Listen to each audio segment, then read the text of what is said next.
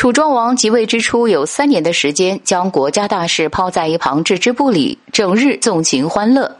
一开始，大臣们觉得他刚登基，便没有说什么。但时间一长，大家便开始对楚庄王担忧起来。尽管楚庄王张贴过“见者处以死刑”，也就是有敢提意见者处死的告示，仍有些忠心耿耿的大臣敢于冒死求见楚庄王，直言进谏。但都没有好的结果。有一天，大臣武举求见楚庄王，对楚庄王说：“大王，臣想请您猜一个谜语。”哦，爱卿好兴致呀，快说与寡人听听。楚庄王表现的很有兴趣。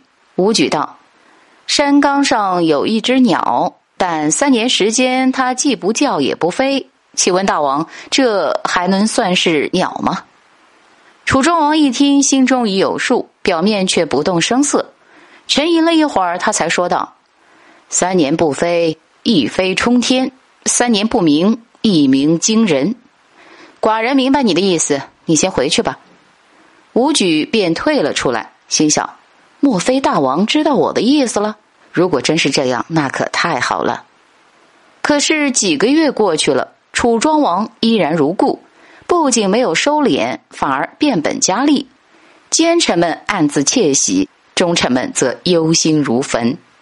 这一日，大臣苏从再也忍不住了，他直言不讳的对楚庄王说：“大王，臣认为您是一国之君，不能终日只知纵情享乐，而应该专于朝政，治理国家。”楚庄王未置可否，反而提醒他：“苏爱卿，你应该看到寡人贴出的告示了吧？”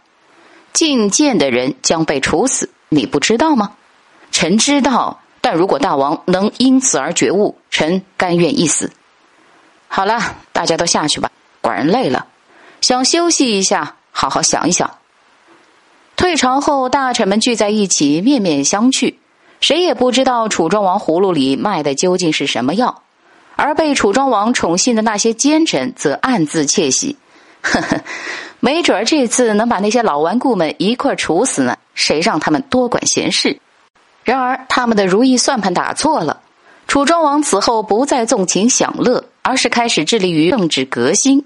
他首先把那些鼓动他吃喝玩乐的谄媚之人严加处分，接着又重用曾经冒死进谏的武举、苏从等人，励精图治，使整个国家的面貌焕然一新。